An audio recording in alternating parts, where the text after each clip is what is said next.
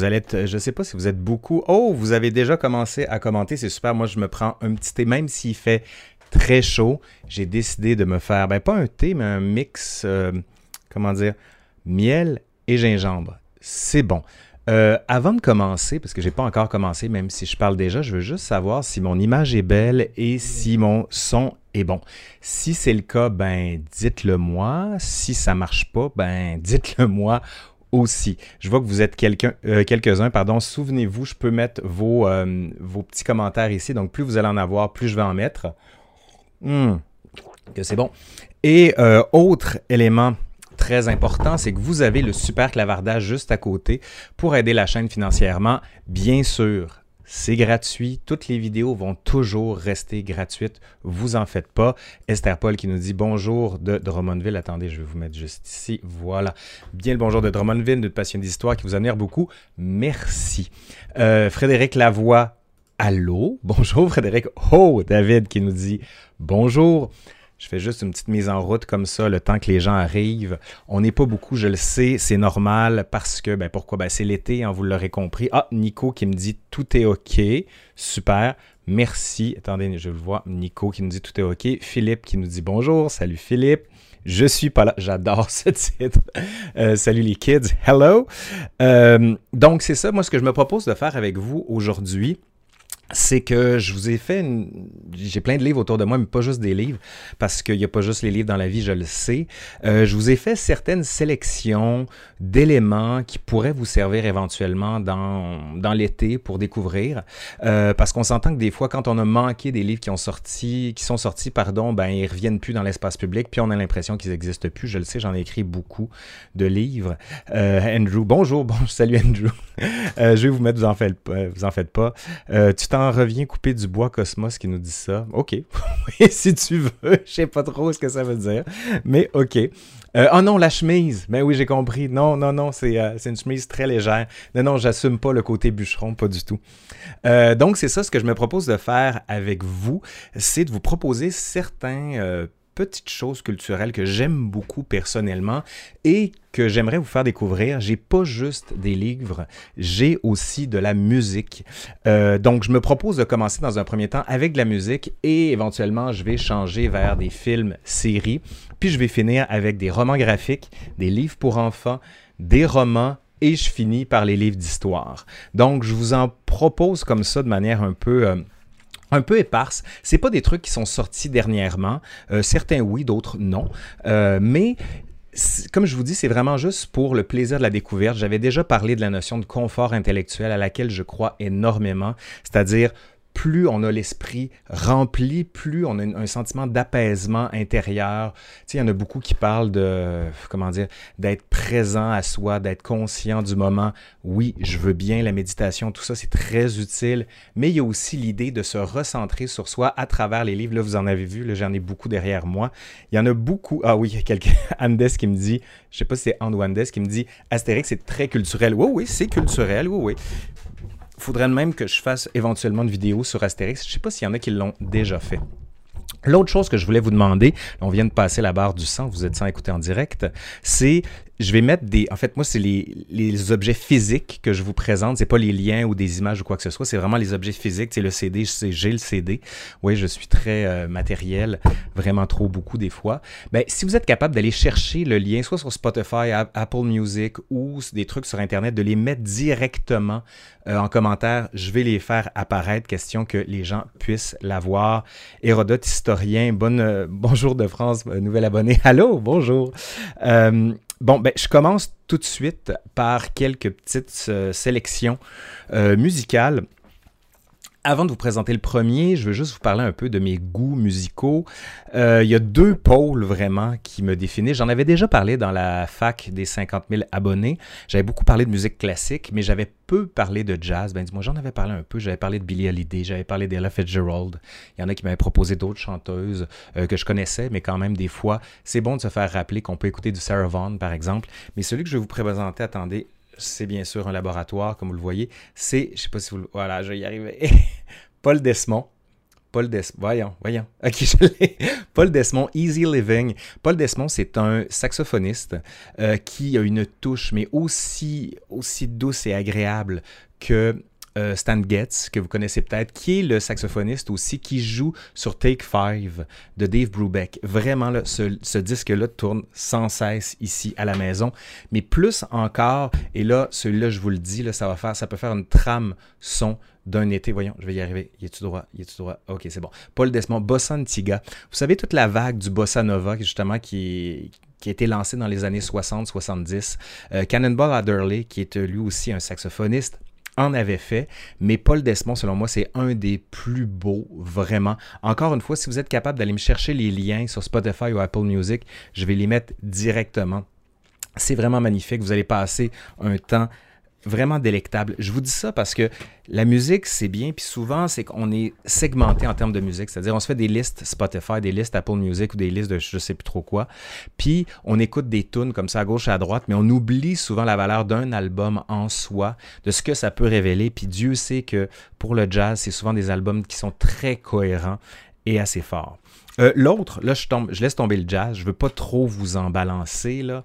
Euh, ah, Leonardo Ier qui nous dit excusez-moi, bonjour à tous, bonjour Leonardo. N'hésitez pas à commenter, hein, même si euh, je fais un discours qui semble être très, euh, bloqué, ça ne l'est pas. Euh, on me parle de Billy Holiday, oui, bien sûr. Oh, Bekomo is in the house, is in the place. histoire qui fait mal, j'adore le nom. tu aimes le soft rock? Faut que tu me définisses c'est quoi le soft rock parce que j'ai peur de euh, d'en parler ou de dire des niaiseries. Euh, tricorne, ça, je, je m'abuse, c'est un certain Michel qui a ça. Allez-vous évoquer les rendez-vous d'histoire de Québec? Ben, je vais en parler tout de suite.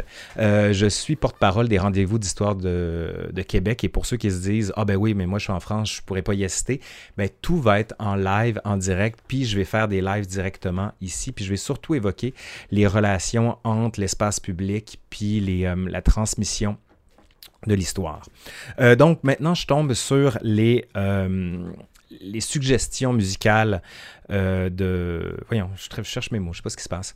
de classiques. Un des, une des choses que j'écoute presque tout le temps, vous voyez, le CD cassé, ça n'a pas de bon sens, là. C'est le Messie de Mais attention, toutes les versions ne se valent pas. Parce qu'en musique classique, c'est très bien d'aimer la musique classique, mais il y a des chefs qui, dirigent n'importe quoi, j'allais dire qui conduisent, c'est un anglicisme, je suis désolé. Et cette version-là qu'on peut trouver sur Spotify, quelqu'un qui me dit, excusez-moi, c'est trop drôle ça. Dimitri qui nous dit soft rock et Mathieu Rock côté qui chante Highway to Hall. c'est drôle ça, à mettre sur un t-shirt. Euh, donc le Messie de moi je, vous avoue, c'est vraiment pas pour le côté religieux, c'est vraiment juste pour le côté musique. Et euh, c'est euh, William Christie qui dirige la chose. C'est magnifique, une des plus belles voix à écouter. Ah, le soft talk, oui, Wings, James Taylor. Ah oui, James Taylor, j'adore vraiment. Eagles, euh, un peu moins, un peu moins, c'est moins mon genre. En tout cas, bref, Cosmos, Paul Desmond, oui, Paul Desmond for the win. L'autre, si j'en avais déjà parlé lors de ma fac, je suis désolé, je vais me répéter tout le temps. dans la musique en général, il y a un grand compositeur auquel tout le monde se rattache, même les, euh, comment dire, les musiciens actuels, c'est sans doute Jean-Sébastien Bach. Puis Jean-Sébastien Bach, il est un petit peu compliqué parfois. Ce que je veux dire par là, c'est que tu écoutes Mozart, puis tu as une mélodie. Puis la mélodie, tu es capable de la, la. Bach, ben, le contrepoint, c'est un peu plus compliqué. Puis un des éléments pour rentrer dans Bach, c'est sans doute les cantates. Euh, ici, c'est une vieille version quand même de John Elliott Gardiner, qui est un chef, un chef, un chef, un chef qui est euh, britannique un des très grands chefs avec Neville Mariner à écouter absolument. Puis vous pouvez les trouver assez facilement quand même, les cantates de Bach, un peu partout. Il y a même euh, plein de sites, par exemple, celui que j'écoute beaucoup en ce moment, c'est Collegium 704, euh, qui est un site YouTube où ils mettent en ligne certains enregistrements de bac. Dernièrement, c'était les Brandebourgeois. Je dis ça, mais ils ont aussi mis en ligne un Beatus Vir de Monteverdi avec le chœur qui est dans le plafond de l'église, sur les poutres, et vous avez les chanteurs qui sont en bas avec les musiciens. C'est hallucinant le son que ça donne, là, c'est assez malade. Euh, avant-dernière suggestion musicale à écouter absolument. Voyons, capable d'être droit. Glenn Gould. Glenn Gould, pianiste canadien, un des plus grands artistes canadiens, s'il en est un, selon moi, s'il en est un, pardon, selon moi, avec Leonard Cohen. Il y a, il y a plein d'autres aussi hein, qui s'expriment en français, qui Marc-André Hamelin aussi. Euh, il y a des tonnes de gens, mais Glenn Gould, dans son interprétation des euh, les Goldberg, bien sûr, les variations Goldberg, et là, vous avez le clavier bien tempéré. Ça, c'est écouter le soir, tranquille, en sirotant soit un verre d'eau gazeuse ou encore un scotch si vous, euh, en prenez. Puis, comme je vous dis, c'est un peu long, c'est sur deux, euh, c'est sur un disque, deux disques, par des, euh, pardon. Vous le voyez, c'était à l'époque où, hop là, mon disque fout le camp. C'était à l'époque où on s'en faisait pas pour le plastique, du moins encore aujourd'hui. Puis c'est vraiment à écouter Glenn Gould, les variations Goldberg. Et si je ne m'abuse, j'allais dire si je ne m'amuse, c'est ça aussi, vous pouvez trouver aussi une captation de Glenn Gould qui joue au piano. Il est assez spécial à voir jouer. Il a changé vraiment le style. Ah oui, musique baroque, poème harmonique. Oui, tellement. Ils ont fait une version du bourgeois gentilhomme que j'ai en DVD, que je fais écouter souvent à mes étudiants. Là. Qu'est-ce que c'est magnifique. Euh, Camille Mafou qui dit Peux-tu répondre à mon commentaire, s'il te plaît? Lequel était-il? Ah, il disait J'adore euh, tes vidéos. Merci, merci Camille. Euh, bac incroyable, des 20 ou des 20, je ne sais pas. et Gilles qui me dit Salut, je suis un métalleux et comme tous ceux qui aiment le métal, j'aime le classique et le soft rock, soft rock, mais pas le glam rock. C'est vrai, il y a un lien quand même très intrinsèque entre le métal et euh, la musique classique. Les gens connaissent très très mal la, la musique métal. Il y a beaucoup beaucoup de préjugés sur la musique métal. Les gens, en fait, la jugent très rapidement malheureusement. Dernière suggestion, suggestion. Euh, celui-là, c'est le, c'est sans doute le disque que j'écoute facilement deux, trois fois par mois. Le, disque est complètement pété, là, vous allez voir le, la pochette, vous voyez, est complètement cassée de partout. C'est pas sérieux mon affaire, je devrais le changer. Mais je vais juste vous prendre vous, le livret pour bien vous le montrer. C'est le Stabat Mater de Pergolèse. Mais attention, allez pas écouter n'importe quelle version. Celle-là, c'est la meilleure et de loin. Avec Andra Scholl, qui est un contre-ténor allemand, qui en fait beaucoup moins aujourd'hui. Ce disque-là date quand même presque de 20 ans. Barbara Bonnet, une soprano magnifique. Et Christophe Rousset, qui euh, dirige avec les talents lyriques, orchestre français. Et ce qui est assez symptomatique, c'est que Pergolès est mort très jeune, là, dans, je pense qu'il avait, oui, c'est ça, il avait 26 ans. Et il a composé ça à la veille de sa mort. C'est une beauté sans nom, vraiment, vraiment, vraiment. Euh, Jamal qui nous dit Parle-nous de Samuel de Champlain et de Pierre Dugas de Dugamont. Oui, je vais en parler. Euh, j'ai une vidéo qui s'en vient là-dessus. Je vais vous répondre justement sur tout ça là-dessus. Là. Ah, Mathieu qui nous dit tellement merveilleux le stabat de Pergolèse. Oui, excusez, je dis Pergolaise. Je. Je, francise le nom. Est-ce qu'il y aura une rediffusion, Alex, qui nous demande? Oui, oui, tout ça, bien sûr, pas J'ai encore de frapper mon micro. C'est la première fois que je le fais. Il va y avoir une rediffusion de tout ça. Tout le, tout le live va être en, euh, accessible pardon, sur la chaîne. Esther Paul qui nous dit, et elle a raison, quand on écoute Glenn Gould avec des écouteurs, on l'entend chanter discrètement. Oh oui, on l'entend. C'est assez impressionnant. Puis allez le voir, là, il est tout voûté sur son piano avec un petit banc de merde qui se promenait partout. Puis on se dit, mais ce gars-là est vraiment un autiste. Mais au-delà de tout ça, c'est tellement un artiste complet. Il y a un très beau film de François Gérard qui avait été fait sur les 32 variations euh, sur Glenn Gould, dont les Simpsons avaient parodié le film. Vraiment, là, allez voir, c'est absolument, absolument beau. Euh, je ne vais pas tout de suite aller au film parce que j'ai deux romans graphiques que je veux vous montrer. Euh, j'aime beaucoup, beaucoup, beaucoup les romans graphiques de plus en plus. Celui-là, je l'ai acheté il y a deux jours et euh, Les Indes fourbes de Erol et Guarnindo. Et je pensais pas vous en parler parce que je me suis dit, je vais pas parler de quelque chose que j'ai pas lu, là, je suis pas de ces gens. Ben, j'ai commencé à lire il y a deux jours. J'ai commencé à 10 heures le soir. Je me suis dit, je vais juste me faire euh, quelques pages. Et j'ai fini à 1 heure du matin. Je l'ai fini d'un coup. C'est vraiment magnifique. Ça se passe pendant le je vous le remets là. Ça se passe pendant le siècle d'or. Voyons, voyons. le siècle d'or espagnol. Et on suit un aventurier ici qui est euh, Don Pablo. Et je veux pas vous vendre de punch parce que si je vous dis quelque chose, mais c'est assez hallucinant. Ah, Laurent Gauthier-Pelletier qui vient de nous mettre le Stabat Mater de Pergolaise. Allez voir son commentaire. Là. Vous pouvez juste cliquer dessus, puis vous allez avoir le fameux, ici vous l'avez, le, le Stabat Mater. Je vous fais entièrement confiance que vous ayez trouvé la bonne référence. Merci, Laurent. Très beau nom par ailleurs. Donc, je reviens aux Indes, fourbes. C'est avoir, avoir, à lire absolument. Le livre est cher. Euh, au Québec, euh, il coûte 54 dollars. Il est très cher, mais ça vaut la peine. C'est juste pour vous, lire un peu, je vous lis euh, le derrière. Pardon ma voix. Fripouille peu recommandable mais hautement sympathique, Don Pablo de Ségovie nous livre le récit de ses aventures picaresques dans l'Espagne du siècle d'or et dans cette Amérique qu'on appelait encore les Indes. Tour à tour misérable et richissime, adoré et conspué, ses tribulations le mèneront des bas-fonds au palais, des pics de la cordillère aux méandres de l'Amazonie, jusqu'à ce lieu mythique où se cristallisent tous les rêves du Nouveau Monde, l'Eldorado. Et historiquement, là, ça tient vraiment la route. Il y a quelques erreurs, mais on s'entend que je ne suis pas de ceux qui se prennent plaisir à les cibler pour dire Ah ah, c'est faux, c'est faux. Mais j'enseigne beaucoup, euh, comme vous le savez, à l'université, et j'enseigne notamment l'Espagne du 16e et 17e siècle avec les conquêtes américaines. Et beaucoup d'éléments auxquels je faisais référence euh, en parlaient là-dedans. Oui, je l'ai vu ça, un BD roman graphique chez Dargo de Sandrine Revel de, sur Glenn Gould. Il faut que j'aille le voir Absolument. Oui, oui. Mais des fois, mais c'est parce que moi, j'aime posséder les choses. Donc, faut, que je les, faut que je les ai parce qu'on me dit, en fait, puis c'est Céline Raymond qui rajoute disponible dans les bibliothèques municipales. C'est vrai, allez absolument dans les bibliothèques, d'autant plus qu'aujourd'hui, il faut prouver que après la pandémie, c'est nécessaire. L'archéonaute, grand ami, qui dit J'écoute Glenn Gould en écoutant ta lecture euh, de la quatrième de couverture et ça rend, et ça rend bien. C'est vraiment magnifique, le Glenn Gould, mais allez les variations Goldberg aussi, là. Qu'est-ce que c'est beau et qu'est-ce que c'est captivant. Ah, c'est sorti au Québec, la série de Magasin Général, on me demande Cosmos. Oui, oui, c'est sorti et c'est très bon. Mais comme je vous dis, j'ai euh, j'ai pas le temps de trop vous en parler. Hey, j'ai pas passé le quart du centième de la moitié. Euh, Mathieu qui nous dit euh, ta, ta, ta, mille fois pour tes vidéos sur les loisirs en romantique, ça m'a sauvé mon cours de latin quatrième en France. Mais si vous en voulez plus, vous pouvez aller regarder. Attendez, je vais vous le sortir, il est juste là. Parce que bon, je vais quand même parler un peu de mes choses. Je n'avais pas prévu vous le montrer, là, mais si vous voulez, c'est une brique quand même. Sport et loisirs, une histoire des origines à nos jours.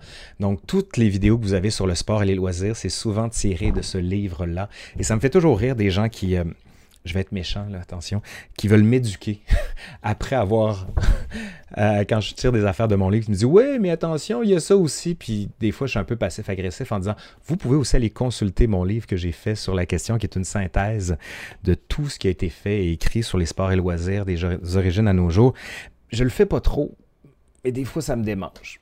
En tout cas, je vais arrêter là. Euh, maintenant, autre BD graphique. Celle-là, c'est ben, un peu historique, mais euh, ça a acheté absolument. En France, vous commencez à le connaître, je pense, Michel Rabagliati, euh, qui, a fait pôles, il a fait une série de plein d'ouvrages. C'est publié, attendez, je vais vous le montrer à la Pastèque. Voyons, ok, je l'ai. À la Pastèque, est une magnifique maison où j'ai moi-même publié un livre pour enfants. Et Michel Rabagliati, là-dedans, vit raconte un peu, je vous montre un peu à quoi ça ressemble raconte la vie d'un homme tout seul à la maison. Euh, ses enfants sont partis. Euh, il est dans Montréal, dans sick. Puis c'est sa mère qui est sur le point de mourir. Il essaie de vivre à travers ça. Il y a un arbre qui est en train de crever. Je veux pas trop vous en donner, là, mais allez lire ça. Vous allez vraiment passer un excellent moment Paul à la maison, mais tous les Pauls d'ailleurs. Il y a un très beau film qui a été fait aussi au Québec. Je pense que c'est Paul à Québec. Euh, oh, Jonathan Wallet, qui est un grand fan des Paul. Oui, Paul, oui, c'est Paul dans le métro. Oui, il y en a plein. Euh, ah, que penses-tu des BD de Camelot? Je les ai pas lus. Je m'en veux. Je m'en veux, je les ai pas lus. Et, mais je suis un grand, grand fan de Camelot. Vraiment. Puis même, je mets des extraits dans mes cours de Camelot pour, euh, pour utiliser tout ça. Je suis désolé si je lis pas tous vos commentaires. Je vais, je vais me reprendre là. j'ai vraiment le temps. Juste pour vous dire, je suis vraiment pas stressé. Je sais pas vous, mais moi j'ai tout mon temps. Euh, dans les films et séries, les séries, je vais juste vous en proposer une. Euh, un, parce que c'est long. C'est disponible sur Netflix au Canada, je pense, si je me souviens bien. Euh, historique, oui, mais aussi pour la, pureté des dialogues, et c'est Mad Men. Mad Men, là, si vous avez jamais vu, entendu parler de ça, garochez-vous là-dessus. Et je vais vous faire ce commentaire que je fais des fois que les gens prennent mal, mais je vous envie de ne pas l'avoir vu ensemble encore. Ce que j'entends par là, c'est que une fois qu'on a goûté pour la première fois à quelque chose et regoûter, ben, c'est comme si le goût était moins fort. Alors que le, début de la, première découverte, pardon, c'est comme un saisissement émotionnel qui nous prend, puis qui nous emporte, puis on a envie de tout savoir. Mad Men, ça se passe en fait dans les années 50 à New York. Mad Men, ça, ça vient de Madison Man. C'était des gens dans la publicité. Et vous avez Don Draper qui est un des personnages les plus euh, emblématiques de la télé encore aujourd'hui, l'incarnation parfaite d'une forme de Uber sexuel. Et on voit aussi à quel point les femmes n'avaient aucune possibilité de réalisation professionnelle, quelle qu'elle soit, à travers le personnage de Peggy. C'est avoir absolument les six saisons, là, c'est un poème à regarder absolument. Camos qui nous dit bonjour, hello. C'est pas grave si vous arrivez en retard, il n'y a absolument rien à. Euh, vous pouvez tout reprendre, excusez-moi, je me perds à travers les commentaires. Dimitri, bonne Saint-Jean d'avance à tout le monde. Premier séjour au, Québec. Je suis arrivé en touriste le 24 juin 1992. Ben oui, donc euh, pendant la période pré-référendaire, comme on l'a appelé depuis. Euh, maintenant, ce que je me propose de faire, c'est que je, je, vous ai fait une petite sélection de films. Je vais me prendre une petite gorgée. Hmm. Une petite sélection de films de la période qui est la mienne, parce que pour ceux qui... Ah oui, Red. Ben oui, Red de Mad Men, Françoise Dulon qui nous dit grand personnage mythique, là, vraiment, à voir absolument. Donc, euh, pour ceux qui ne le savent pas, je suis 18e, c'est-à-dire je suis spécialiste du 18e siècle. Ma thèse portait sur Paris au 18e. Et euh, June qui dit J'arrive en retard dans ton live. Je ne sais pas ce qui se passe avec YouTube en ce moment. Je le sais, il y a plein de gens qui n'ont pas la notification, mais vous en faites pas. là. Comme je vous le dis, je suis pas pressé. Ah euh, Ejeb qui dit Normal People. Oui, tout le monde m'en parle, Normal People. C'est dans ma liste, mais j'essaie. En fait, j'écoute beaucoup moins la télé l'été, malgré tout. Là. Donc, euh, mais oui, ça, c'est à voir absolument. Et elle me dit également, j'espère que ce n'est pas une mauvaise chose, je te dis que j'aime ton accent. Ben non, moi je vais vous dire que j'aime aussi le vôtre. ça me dérange pas du tout. Euh, donc c'est ça, je vous propose une série de films qui traitent du 18e siècle et qui permettent vraiment de, saisir un peu l'essence. Il y a beaucoup de merde en termes de films. Le poil de la bête, par exemple, ce qui n'est pas super bon. Euh, mais vous en avez quand même à travers ça qui sont magnifiques. Les deux premiers que je vous montre, c'est sans doute les plus beaux. Euh, Barry Lyndon de Stanley Kubrick un des éléments qu'il faut savoir pour Barry Lyndon, c'est un film très long, et deuxièmement, il a tout filmé avec lumière d'époque, c'est-à-dire à la chandelle. Il n'a pas voulu avoir de spot. Là, moi, j'ai un spot euh, qui, m'éclaire, vous le voyez ici. Puis on arrive à jouer justement avec l'émotion des éclairages. Lui s'est dit, je vais filmer tel que les gens du 18e siècle l'ont vécu. Puis on suit un jeune Écossais qui va faire partie de la guerre de sept ans on voit les batailles, on voit comment il va être anobli et la déchéance complète. C'est dur, c'est long, mais sincèrement, ça vaut la peine et vous allez passer un excellent moment, vraiment.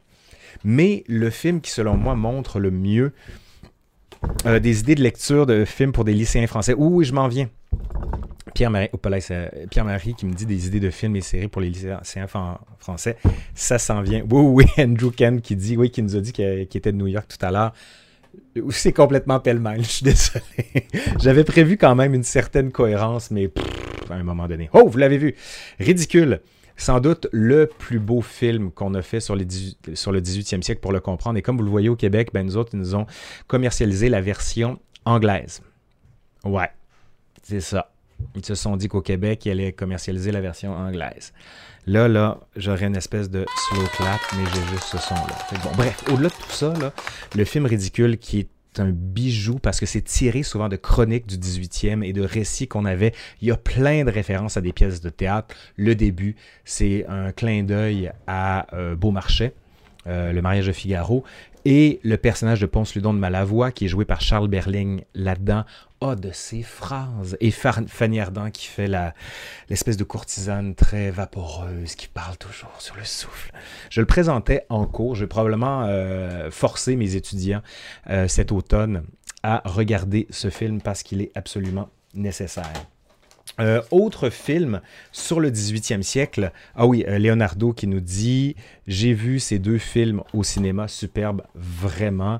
Et euh, Michel, même s'il ne va pas de ce nom-là ici, qui nous dit Magnifique film. excellent film. L'autre, ah, puis Patrick Bérubé, qui nous dit euh, Kubrick a des vieilles caméras. Attendez, je vais vous le mettre. Ah, des vieilles caméras avec courte focale qui imitent dans le style de la peinture du 18e. Oui, vous avez entièrement raison. J'aurais dû le spécifier. Euh, Patrick qui nous dit qu'il est, souvent présent. Côté série, je suis curieux d'écouter Dead Still basé sur la photographie post-mortem à l'époque victorienne. Ah, je, ne connais pas du tout. Je vais aller voir. Neve, euh, Neve Neve Pocket qui dit euh, Fanny Ardant pète la classe dans ce film. Oui, Ça, puis dans Le colonel Chabert, vous savez cette phrase quand elle parle à Lucchini, elle dit Chabert, Chabert, mais je ne connais pas de colonel Chabert. Ah, en tout cas, bref. Ah, puis Jeb qui répond à Patrick, qui dit euh, Dead Steel, ça se regarde, mais c'est pas extraordinaire. Bon. Euh, l'autre du 18e, qui, avec mon, un de mes duos favoris, Philippe Noiret et Jean-Pierre Mariel, que la fête commence, qui se passe en fait pendant la Régence, c'est-à-dire donc après la mort de Louis XIV, c'est Philippe d'Orléans qui va prendre la Régence en attendant que Louis XV prenne le pouvoir, et c'est un, mais délire complet. J'ai vu votre question sur Marie-Antoinette, je vous reviens dans quelques instants. C'est un délire complet, mais tellement bon. Et Marielle là-dedans, qui est un breton qui veut faire la, République de Bretagne, qui est marié de force à une femme dont il comprend pas la langue, c'est délectable. Vraiment, là, ça date de, si je me souviens bien, c'est 75. 75, voilà. Mais ça s'écoute comme ça avait été tourné aujourd'hui. Les plans sont un peu plus longs, mais je déteste pas vraiment, là. Je déteste vraiment pas ça quand on prend le temps de pas avoir des plans aux deux secondes. Ça, vous remarquerez que les films aujourd'hui, c'est un, deux, schlack, un, deux, schlack, un, deux, schlack. On dirait que je bats la mesure avec mon bâton baroque, mais c'est que c'est très, très, très rapide, puis des fois, ça me donne une, espèce d'impression d'explosion. Euh, je reviens à la, à la aux commentaires qu'on m'avait dit sur euh, Marie-Antoinette, Sofia Coppola. J'ai beaucoup aimé ce film. on n'est pas beaucoup dans les 18e à avoir aimé ce film-là. Pourquoi? Euh, il y en a beaucoup qui disent que Marie-Antoinette ne respecte pas le style de l'époque, notamment avec la musique, parce qu'on entend plein de chansons des années 80. Mais sincèrement, moi, c'est ça qui m'a fait triper. Parce qu'à un moment donné, si vous faites juste présenter une réalité figée, ben, il manque quelque chose. Tandis que là, on a vraiment le sentiment, puis c'est ça qui est important, je pense, dans les films historiques, c'est pas juste se soucier de la véracité historique, qui est fondamentale, mais surtout de faire comprendre aux gens l'espèce de saisissement émotionnel, puis l'espèce de, de florescence, de de luxe qu'on pouvait avoir à l'époque. Puis les scènes de fête dans Marie-Antoinette sont vraiment, vraiment, vraiment magnifiques. Ah, ben on a un petit troll, Harvey, qui, qui, commande 50 fois la même chose. Bonjour. Euh, autre film que j'ai beaucoup aimé pour le 18e siècle, Le Parfum de Perfume, le livre le livre, bien sûr. Le livre. Il faut toujours lire le livre avant. Et on était beaucoup à se dire, ce film-là, en fait, ce livre-là n'est pas adaptable. Un livre de Patrick Suskin, et ça ne pourra pas se faire. Et pourtant, les 15 premières minutes du film sont assez saisissantes. On entre dans le Paris du 18e siècle.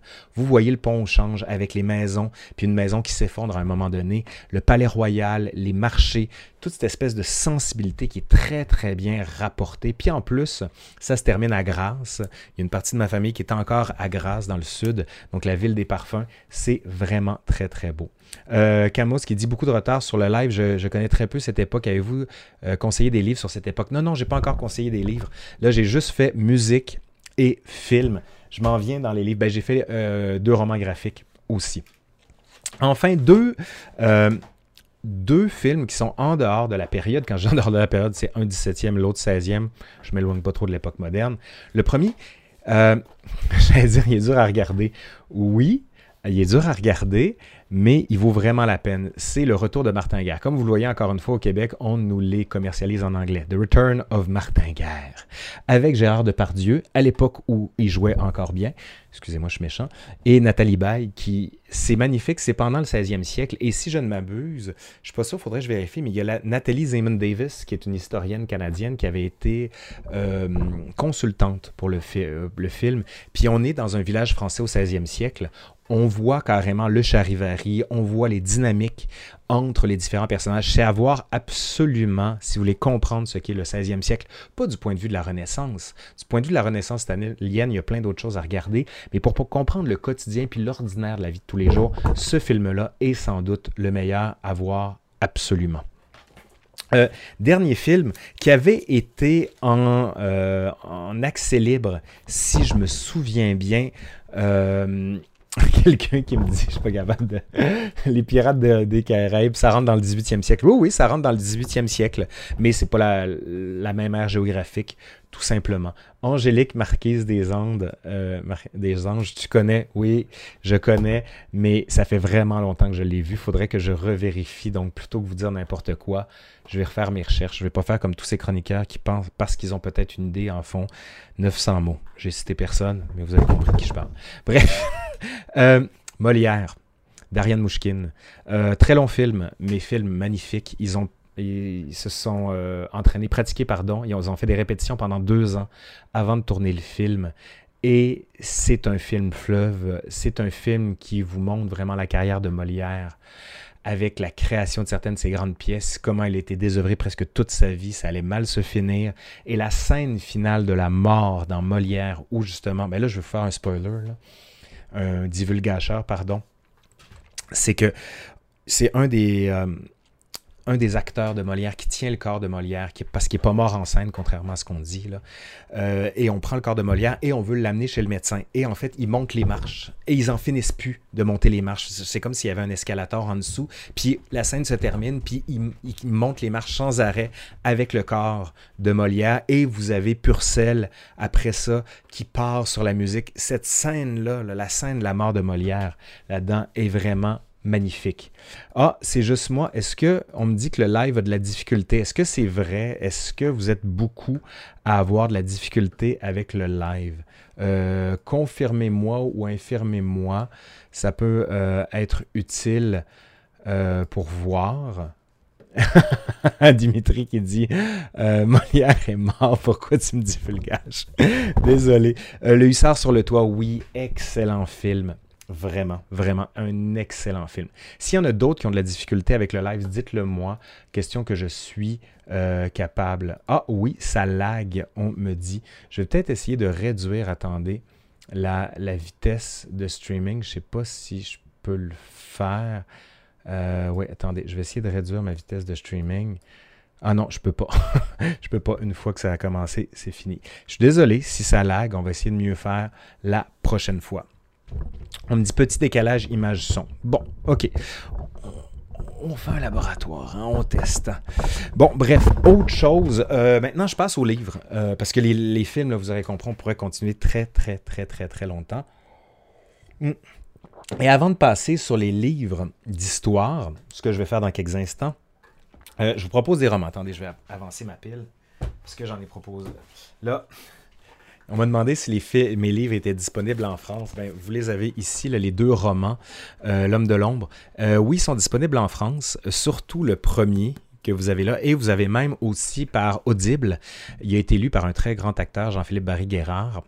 Euh, donc, vous pouvez l'entendre carrément et aussi sur Books, c'est-à-dire sur et sur les plateformes. Je suis désolé, je vais le citer Amazon. vous pouvez les, les commander, mais plus spécifiquement, vous pouvez aussi, voyons, ici, faire une commande à la librairie du Québec à Paris, rue Gay-Lussac. Ils peuvent vous l'envoyer partout en France métropolitaine sans problème. Donc, comme ça, maintenant, vous pouvez voir et lire le roman si vous en avez envie.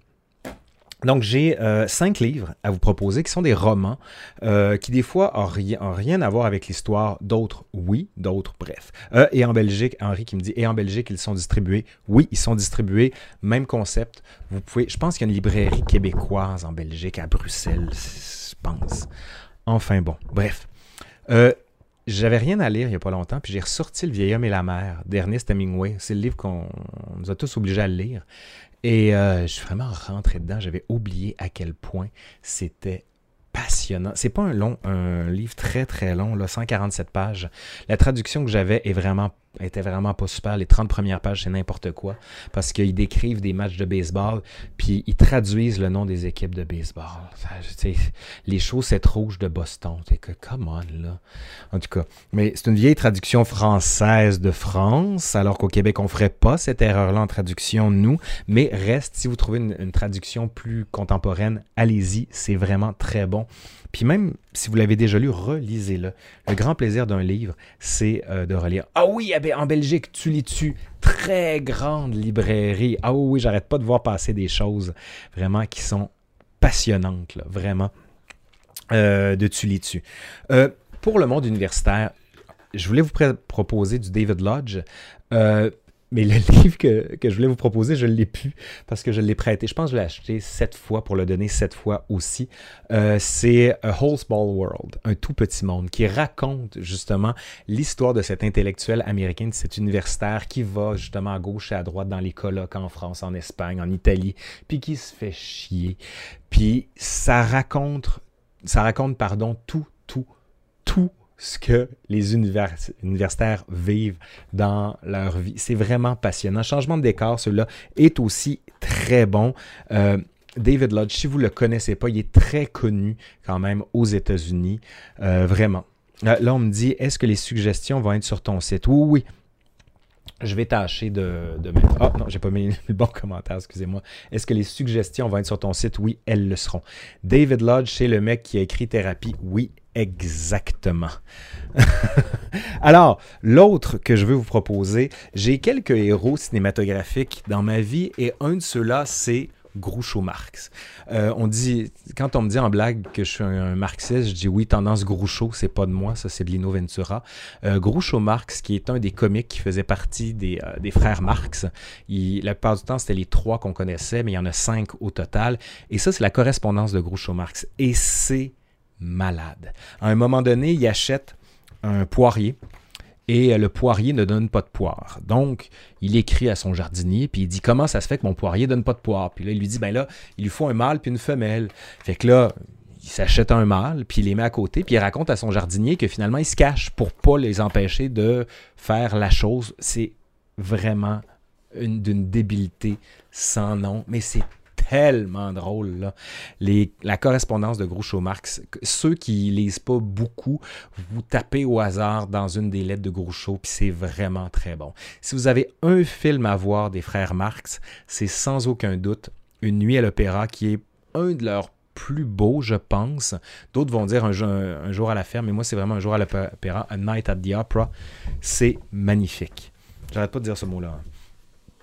Euh, maintenant, pour les amoureux un peu du 20e siècle et de la belle littérature, j'avoue que j'ai vécu de Pablo Neruda. Vraiment, là, vraiment, vraiment, vraiment à lire si vous ne l'avez pas lu. C'est les mémoires de Pablo Neruda qui écrit dans un style, mais c'est tellement magnifique. Puis, sincèrement, ça, je lis, mais par séquence, tellement je trouve que c'est trop beau. Euh, ça m'a pris du temps à lire parce qu'en fait, j'ai été influencé par un, comment dire, le titre d'un segment de l'émission Plus on est de fou, plus on lit à Radio-Canada qui s'appelait s'appelle J'avoue que j'ai vécu.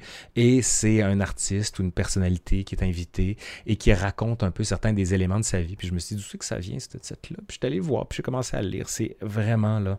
Ça, c'est plus costaud. C'est 500 pages en folio, mais ça vaut quand même beaucoup la peine. Enfin, dernière suggestion de roman, euh, qui est un roman historique. Euh, qui est une série. Puis là, on parle sur une série de 20 volumes. Robert Merle, Fortune de France. Je ne sais pas si vous l'avez vous avez déjà entendu parler de ça. C'est un de mes professeurs quand j'étais au baccalauréat à l'Université Laval qui s'appelle euh, Michel Dewall qui nous avait suggéré de lire euh, le tout. Puis je me suis dit, oh, les romans historiques, je travaille en histoire, je ne vais pas commencer à en lire en plus. Eh bien, c'est assez passionnant. Et pour ceux qui se disent, moi, lire, il existe en livre audio. Vous pouvez l'écouter, puis vous avez des grands trajets à faire. Lancez-vous là-dessus. C'est vraiment, vraiment très bon. Euh, autre chose, vous êtes toujours là? Oui, ok. Je reviendrai au replay. Ok, à la prochaine. Euh, maintenant, ce que je vous propose, c'est des livres pour enfants. Attendez, ils sont ici. Ok. Il n'y en aura pas beaucoup. Euh, pourquoi? Parce que je préfère y aller peu, mais bon, ça fait quand même déjà 30 bientôt 40 minutes que je vous parle. Stephen Zweig, ah oui, a fait de... Attendez, je vais vous le mettre ici. Cosmos qui nous dit, Stephen Zweig a fait de belles biographies, Marie-Antoinette, Magellan. Oui, puis à lire absolument son joueur d'échecs, qui est vraiment très beau. Euh, il y en a beaucoup, en fait, certains des, euh, des amis qui me disaient, je voudrais expliquer l'histoire à mes enfants, puis ils sont un peu perdus dans tout ça. Comment on fait pour s'y retrouver? Mais j'ai trouvé ce livre que, attendez, mauvais côté. Voilà. Nous, notre histoire de, voyons, je vais y arriver de Yann Yvan Pomo, excusez-moi, et de Christophe Ilia Sommer, et ça raconte toute l'histoire de l'humanité. Vous le voyez avec des dessins qui sont assez magnifiques. Puis vraiment, là, bon, c'est un peu long, mais ça vaut la peine. Puis c'est pas juste l'histoire occidentale. Puis ça, on fait des petites touches comme ça. Moi, j'ai en fait, vous le savez, là, j'ai des enfants. Puis je fais des petites touches avec eux de certains moments de l'histoire pour, qu'ils soient capables quand même euh, de se replacer là-dedans. Euh, enfin, ah, ça vient ensemble, vous allez voir. Ces trois gros livres pour enfants. Attends, j'y arrive, j'arrive, j'arrive, j'arrive. Et c'est d'après les grands mythes de la Grèce antique. C'est toujours Ivan Pomo qui fait un travail de fou, là, percé. Et ça raconte, c'est comme une forme de bande dessinée. Et c'est toute l'histoire de Persée. Et ça, je le lis avec les enfants, puis très... Quand on arrive à la Gorgone, là, en fait, la, méduse, comme on dit, attendez, je vais vous montrer. Puis là, il découpe la tête. C'est. Attendez, j'arrive, j'arrive, j'arrive, j'arrive, j'arrive. Voilà. Ça, cette séquence-là, là, les enfants, il tripe. La manière dont il coupe la tête à la gorgone, puis avec aussi euh, la manière dont il pétrifie, c'est vraiment très bon. Puis il en a fait vraiment beaucoup. Par exemple, il a fait La guerre de Troie. Celui-là, j'ai commencé à, le lire, puis sincèrement, il y a trop de personnages pour eux. Ça marchait pas. Ils sont jeunes, là, 9 ans et 6 ans. Bientôt, ils pourront l'avoir en revanche. Celui-là, Orphée, avec le cerbère que vous avez ici.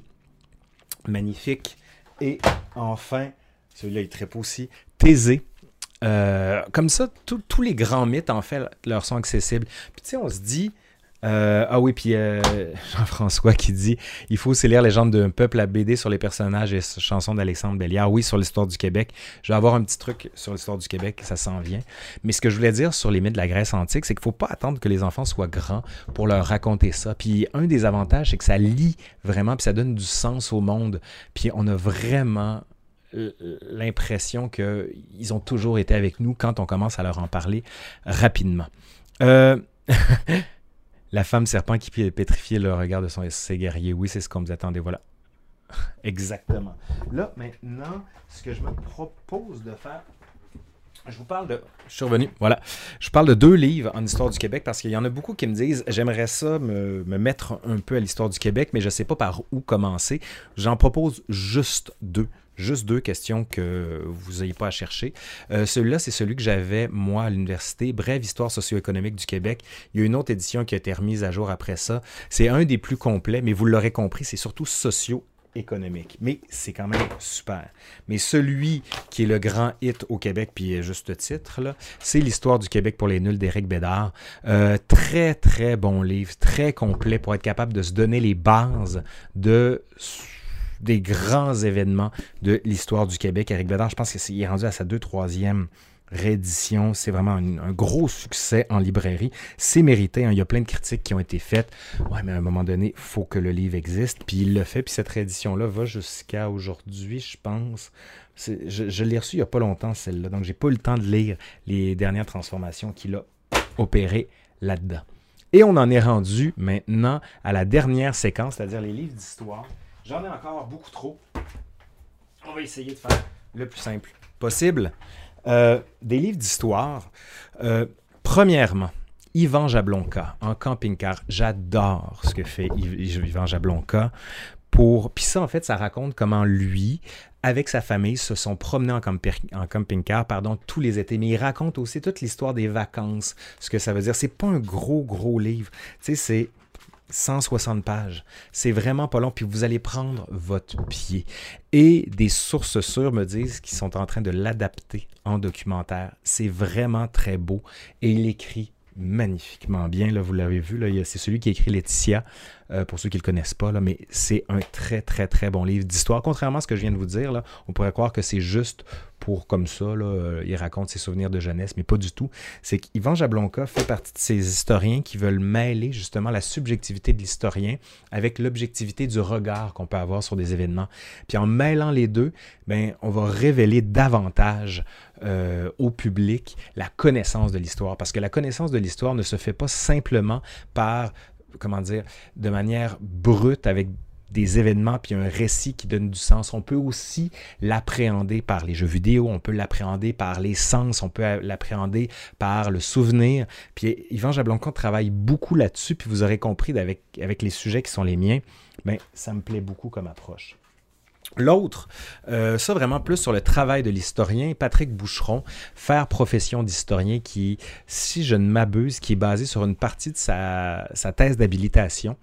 Euh, ça peut paraître très rébarbatif, là, ce que je viens de vous dire, mais il raconte un peu tout le parcours de l'historien qu'il est, puis il raconte notamment son rapport avec Georges Duby. C'est vraiment très beau. Puis notamment, juste pour vous dire, je, tombe sur un, chapitre que j'avais adoré. Attendez, je ne sais pas si vous voyez ici. Ville, pouvoir, mémoire, comment je me suis disputé avec ma thèse. Donc, un peu un... un c'est pas un David Lodge français, mais on n'est pas loin quand même du rapport un peu différent.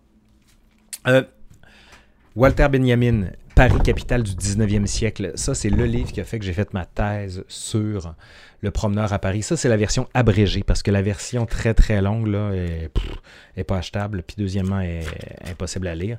Puis il raconte comment le caractère qu'a défini Baudelaire avec son esthétique de la foule a mis en place justement cette caractéristique qui a été celle du flâneur au 19e siècle. C'est très beau. C'est pas long. C'est pas long du tout. C'est 5, 60 pages. Ça se lit dans un arrêt de métro ou presque là. bon, le fauve qui nous dit Ah ben là, si tu es d'extrême gauche, je me désabonne. Je parle juste de livres, là. Je parle juste de livres. Il faut être capable de faire la part des choses. Euh, Daniel Arras. Daniel Arras, historien de l'art, qui euh, raconte justement le rapport que l'on a par rapport aux œuvres d'art. Puis j'adore ce titre, On n'y voit rien. Puis là-dedans, il raconte comment certains musées mettent tellement mal en scène les œuvres qu'on n'est pas capable d'en profiter. Puis Daniel Arras, a, pardon, a fait une longue série sur France Culture sur la Renaissance, puis comment certaines des grandes œuvres de la Renaissance l'avaient marqué, puis en parle un peu là-dedans. C'est un très, très, très beau livre. Puis même si c'est un poche, vous avez malgré tout certaines des images là-dedans. Livre qui m'a fondé, ou presque, Alain Corbin, le miasme et la jonquille, vous l'aurez compris, je pense qu'une des vidéos les plus populaires, c'est sur euh, le mythe selon lequel les gens ne se lavaient pas. Il y a lui et Georges Vigarello là, qui sont vraiment fondamentaux dans ce domaine-là. Très, très beau livre sur l'histoire des odeurs, sur l'histoire de la saleté. Et quelle plume. Il vient de sortir un livre que je n'ai pas lu encore sur l'histoire de l'ignorance. s'appelle Terra Incognita, si je me souviens bien. Hmm. Je devrais m'y mettre. Euh, ma directrice de thèse, Arlette Farge, un tout petit livre. Quand je dis tout petit, là, mais on a 148 pages. Mais ça n'a pas besoin d'être gros pour être captivant. Comme disait un de mes profs au, euh, comment dire, au, au, cégep, il dit les travaux des étudiants, il dit des fois plus c'est épais, plus c'est épais. Donc, des fois, il faut être capable de rationaliser, puis d'aller au plus important. Puis Arlette je le fait très bien. Elle raconte un peu toute son expérience personnelle avec les archives, notamment à la Bibliothèque de l'Arsenal, à la Bibliothèque nationale de France. Puis souvent, pour faire comprendre aux non-historiens c'est quoi le travail de l'historien, ben, le goût de l'archive, c'est délectable. vous n'avez même pas besoin d'avoir un intérêt pour l'histoire pour vous intéresser à ça, parce que ça se lit comme un roman, vraiment. Euh, on m'avait demandé de parler de Samuel de Champlain. Hey, ça tombe-tu bien? J'avais proposé, je me proposais de vous parler de David Fisher Hackett, Le rêve de Champlain, qui est une méchante brique. Puis quand je dis méchante brique, là, voilà. Attendez, on parle de 975 pages sur l'histoire de, euh, de Champlain. Mais c'est vraiment très beau. Là. Puis en plus, c'est qu'ils ont adapté le livre dans un docu-fiction pour TFO auquel j'ai participé, mon rôle étant celui de l'archiviste. Donc je rappelais des faits. Je pense que vous pouvez le trouver sur le site de TFO, euh, Télé euh, Française Ontario, si je me souviens bien. Très, très, très beau livre. Là. Vraiment, si vous, vous cherchez une sorte de biographie, ça peut faire la job sans problème. Point pour les adeptes de statistiques, ce que François Pérusse appelait les lecteurs numériques, vous avez les, les, miscellanées de Monsieur Schott. Il a fait toute une série, euh, Monsieur Schott, sur différents. Vous voyez que mes livres, bon, mes enfants ont décidé de dessiner dessus. Euh, tout un ensemble de livres avec plein d'anecdotes complètement inutiles mais drôles, par exemple. Là, jeu de société surréaliste. Il commence à lister tout un ensemble de faits qui des fois ont aucun intérêt, mais mis bout à bout, qui commencent à donner une espèce de cohérence très bizarre. Puis ça, vraiment, c'est un livre de toilette. Je dis pas ça méchamment. C'est que maintenant, on regarde nos téléphones, mais à l'époque, quand on n'avait pas de téléphone, on pognait le premier livre qu'on avait, puis on regardait ça, puis ça, c'est parfait. Comme par exemple, là, je vous lis, là, je tombe sur Fulgurance footballistique. Puis là, il cite regardez, vous allez le voir ici, là, il cite certains des grands sportifs avec leurs citations, ce qu'on appellerait ici des péronismes. Là. Et euh, Rafik Saifi qui dit Le Brésil va gagner l'Euro 2008. Le Brésil va gagner l'Euro 2008. Ça se peut, je sais pas. Euh, ou Nicolas Fauvert qui dit ça ne, sert à, ça ne sert à rien de mettre la charrue avant les pneus. Bravo. Ruud Gullit, grand footballeur des Pays-Bas que j'adore, qui avait dit Nous les avons dominés 99% du temps. Ce sont les 3% restants qui nous ont coûté la victoire. Vraiment, là, juste, juste, juste du bon. Allez, c'est pas juste des citations niaiseuses, parce que je sais qu'Olivier Niquette, qui en a fait un justement comme ça, qui est assez passionnant, que j'aurais pu vous citer aussi. Et parlant de sport, j'ai fait une vidéo, vous vous souvenez, sur les sports niaiseux. J'en ai fait une deuxième avec Benjamin Brio de euh, Nota Bene. C'était beaucoup basé sur ce livre-là, l'encyclopédie des sports oubliés, des sports niaiseux, mais vraiment niaiseux. J'en avais cité beaucoup, le lâcher de taureau, le lancer du renard dont j'avais parlé, la lutte sur âne, la lutte sur pieuvre, la quintaine, euh, le saut de baril, etc. Vraiment, là, une belle petite encyclopédie à lire pour le grand plaisir. Là, vous venez de la comprendre, la charrue avant les pneus. Oui, oui, c'est vraiment là. Euh, un autre livre, en fait, celui-là, je viens tout juste de le recevoir. J'en ai fait la préface. C'est un de mes étudiants de maîtrise, donc je le plug un peu.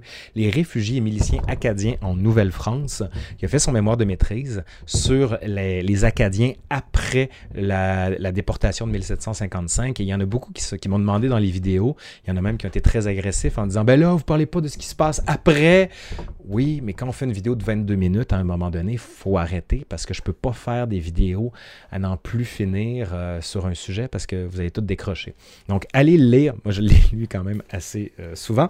Sur, donc, donc euh, André Carl Vachon. Allez, absolument euh, les deux derniers, ben oui, puis après je vais prendre vos questions. Celui-là, j'arrête pas d'en parler. Là. Mathieu Bellil, qui est venu ici à la chaîne, euh, bienvenue au pays de la vie ordinaire, qui raconte en fait et qui se demande est-ce qu'il y a un anti-intellectualisme au Québec? Et plus encore, il dit ben ici au Québec, tout ce qu'on aime, c'est la vie ben, ben, ben ordinaire. Et plus c'est ordinaire, plus on est ben. Puis tout ce qui est intellectuel, on n'aime pas ça. Puis il développe le tout, notamment à, travers la figure de l'humoriste conquérant. Aujourd'hui, on parle plus de chroniqueur, on a des humoristes. On peut pas vivre si on n'a pas d'humoriste. Le, livre de Philippe euh, Becbédé avec un émoticône nous disait le rire est en train de tuer notre société. Mathieu Bellil avait déjà développé ça bien avant. Vous irez voir la vidéo qu'il a fait ici, dans la section Les essais. Vous allez tout comprendre en très peu de temps. Et enfin, le dernier livre que je voulais vous suggérer, parce que là, je commence à rendre... Euh, c'est une catastrophe parce que je les balance partout. Euh, la chair et la pierre de Richard Sennett, Le corps et la ville dans la civilisation occidentale. Et ça, c'est un livre qui m'a beaucoup influencé. Pourquoi? Parce qu'il explique les liens organiques entre la manière dont on a défini et placé l'urbanisme et le corps humain. Et ce rapport-là très organique de l'espace urbain me parle énormément parce que, bon, j'ai fait ma, thèse, comme vous le savez, sur la figure du promeneur et de voir à quel point la ville influence des comportements et inversement, ben, c'est assez intéressant. Puis il n'a pas juste fait un livre, comme vous le voyez, il a fait aussi un livre avec plein, plein, plein, plein, plein, plein, plein d'images. Puis dans un format un peu atypique, il part de l'Antiquité, même de Mésopotamie, jusqu'à aujourd'hui. Ça vaut vraiment la peine. Euh, je ne sais pas s'il est encore à librairie. Ça, c'est une vieille version. Je ne sais même pas si les éditions de La Passion, là, où il a été édité ici. Euh, en tout cas, bref, vous irez voir le tout. Ben écoutez, c'est à peu près ça que j'ai pour vous. Si vous avez quelques questions, ça va me faire plaisir d'en prendre.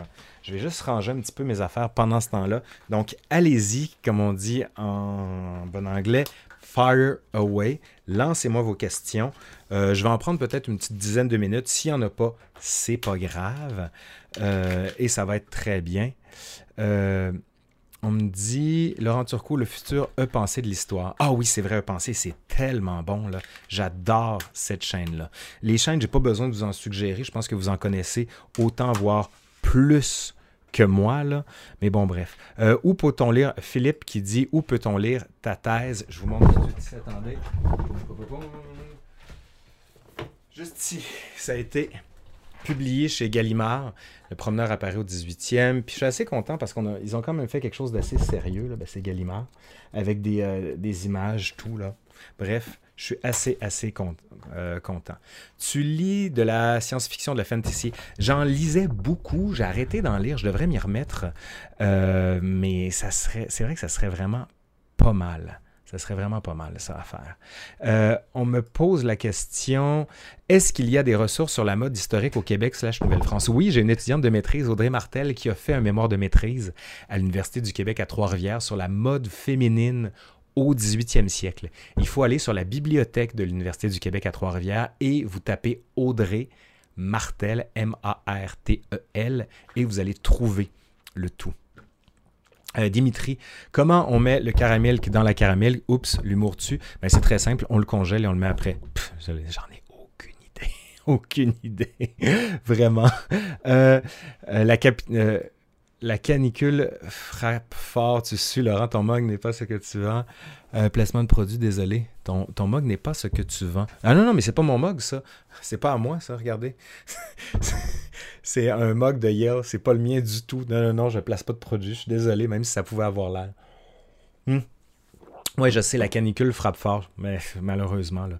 Une histoire de la sagesse amérindienne, très très bonne, très très bonne idée. Euh, la série sur l'Empire ottoman sur Netflix est-elle vraiment historique? Je ne l'ai pas regardée. Va vraiment falloir, va vraiment falloir que tu mette, que je m'y mette, pardon. Excusez-moi, c'est que je parle en même temps que je vous lis, donc ça donne toujours un, mélange. Que penses-tu de la théorie 80-20? Que bien souvent, 20% d'un livre contient 80% de l'information et que 80% d'un livre contient le reste du 20%. Hey, j'ai jamais entendu cette théorie-là. Vraiment, c'est la première fois que je lis ça. Va vraiment falloir que je m'y mette euh, pour voir tout ce qu'il y a. Euh, euh, on me dit une histoire du poker prévue. C'est une bonne idée, c'est une très très bonne idée. Ah, oui, oui, vraiment, vraiment. Après, qu'est-ce qu'il y aurait? Est-ce que vous avez d'autres questions? Bon, mon panier renouvelé à 240 dollars. Je suis désolé. Je suis désolé. Il y a aussi, euh, comment dire, il y a aussi euh, les bibliothèques. Allez-y. Patrick Bérubé qui dit Je ne sais pas si vous seriez compatible, mais aurais-tu pensé faire un podcast au studio du bordel avec Mike Ward pour faire connaître ta chaîne? Ben, je ne sais pas comment on pourrait entrer en relation avec Mike Ward, là, bien honnêtement.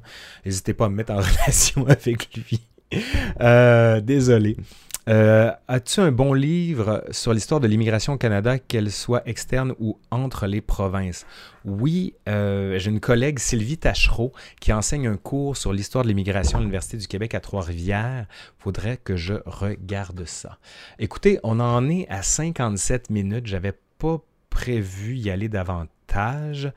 Euh, des collaborations avec d'autres YouTubeurs à venir. Oui, oui ça va venir éventuellement, mais là, comme vous le savez, juste pour vous mettre en place, j'avais pensé relaxer un peu durant cet été, puis finalement, si tout va bien, il va y avoir une vidéo par semaine. Celle qui devait être aujourd'hui, je la déplace à jeudi. Puis les trois prochaines, ça va être une séquence sur l'été. Euh, je vais parler de ça, tout simplement. Une relation. il y a du monde qui rit, en tout cas, bref. Euh, une question qui concerne ta bibliothèque. J'aimerais savoir si tu comptes nous faire un bookshelf tour un de ces quatre, un tour de ta bibliothèque. Ah, ben oui, c'est une très bonne idée. J'y avais pas pensé. Euh, vraiment. Ah, puis Jonathan Wallet qui dit J'écouterais plutôt un podcast entre Judith, Judith et toi au lieu de Mike Ward. Oui, oui, moi je ferais les deux. Mais bien honnêtement, je suis pas de ceux qui, veulent se bloquer des gens, sauf quand on m'insulte de manière outrancière. Euh, je sais qu'il y en a qui m'aiment pas. Qu'est-ce que vous voulez? C'est comme ça. comme disait Marc-Olivier Fogiel, on ne peut pas plaire à tout le monde. Non, je le sais que c'est pas de lui, ça. Euh, des bouquins sur les coureurs des bois. Oui, celui de Gilles J'ai fait une vidéo d'ailleurs sur les coureurs des bois, donc vous allez pouvoir trouver tout ce que vous voulez sur le sujet. Une, histoire des pêcheurs de morue en Bretagne, Paimpol jusqu'au large du Québec. Il y a un magnifique livre qui vient de sortir là-dessus, Laurier Turgeon, qui est publié. Hey, c'est-tu Belin? Mais vous allez le voir quand même. Euh, ben écoutez, je pense que on va arrêter ça là parce qu'on arrive bientôt à l'heure. Je retiens la bibliothèque. Euh, ce que je vous propose de faire, c'est que je vais faire un tour de ma bibliothèque au début septembre, parce que je vais en refaire des lives. Je vais en refaire de plus en plus. Euh, puis c'est aussi une manière pour ceux qui veulent, là, pour faire du super clavardage, pour aider la chaîne financièrement, parce que vous l'aurez compris, là, j'ai, accéléré beaucoup en termes de publication, puis je, je demande à plus de monde de m'aider. Ça, veut dire qu'il faut que je les paye, parce que je paye les gens qui m'aident. Puis donc, ça devient plus compliqué. Euh, puis David Couillard qui me dit Va sur Twitch, tu ferais un peu de bidou. ouais, il faudrait que je me mette sur, euh, sur Twitch. Ouais, ah ouais. Je vais essayer ça. Je vais essayer de le faire, mais euh, c'est que je préfère faire, des, trucs plus concis. Un laboratoire. Ben écoutez, je vous dis au revoir. Puis si vous avez aimé ça, ben partagez la vidéo parce que puis partagez les autres vidéos. Euh, je vous le dirai jamais assez. J'ai vraiment besoin de vous. Plus vous partagez les vidéos, plus ça me permet d'exister. Plus euh, j'ai envie d'en faire, puis plus vous répondez euh, aux vidéos avec des commentaires, des pouces et autres, plus ça me satisfait. Je vous dis ça parce que dernièrement, avec la vidéo sur l'histoire du racisme, le monstre de. Le monstre. Le nombre de cochonneries que j'ai eu. Ça, euh, les antivax puis les platistes, des fois, ça commence vraiment à me peser. D'autant plus que Mathieu Bocoté avait décidé de m'attaquer dans le journal. Donc, j'ai vraiment reçu mon lot de cochonneries, mais de cochonneries limite menaces. Donc, n'hésitez pas si vous voulez publier la vidéo puis faire vivre un peu la chaîne. Mais je vous le dis, c'est vraiment le bouche à oreille qui fonctionne le plus. Et si vous voulez vraiment m'aider, allez sur la chaîne aussi audio, le balado de Radio-Canada, parce qu'on a adapté certaines des vidéos pour les faire en balado. Puis comme c'est la grande société d'État, ben, c'est plus de visibilité encore. Donc allez écouter les balados, même si vous avez déjà écoutés, réécoutez-les. Ça permet euh, de compter davantage. Oh, Maud Lefrançois qui, qui dit « Je suis arrivé trop tard ». Dans quelques secondes, j'arrête la... Ben, quelques secondes, quelques minutes, j'arrête la vidéo, puis tout ça va être accessible directement sur YouTube. Vulgate l'histoire. Oui, grand collègue, les platistes, c'est fou. Ils ne sont pas tombés, ils me sont tombés dessus aussi. Ouais, c'est assez, assez, assez intense. Puis écoutez, c'est ça. Donc n'hésitez pas à partager les vidéos. Donc je vous dis à la prochaine. Puis on se voit bientôt en fin août, début septembre. Je vous refais un live. Peut-être je vais en un cet été. S'il se passe quelque chose de gros euh, dont on aurait besoin de discuter, ben, je vais être là. Allez, je vous dis à la prochaine. Bye. Attendez, je vais faire quelque chose de bien, je vais vous mettre le générique pour finir.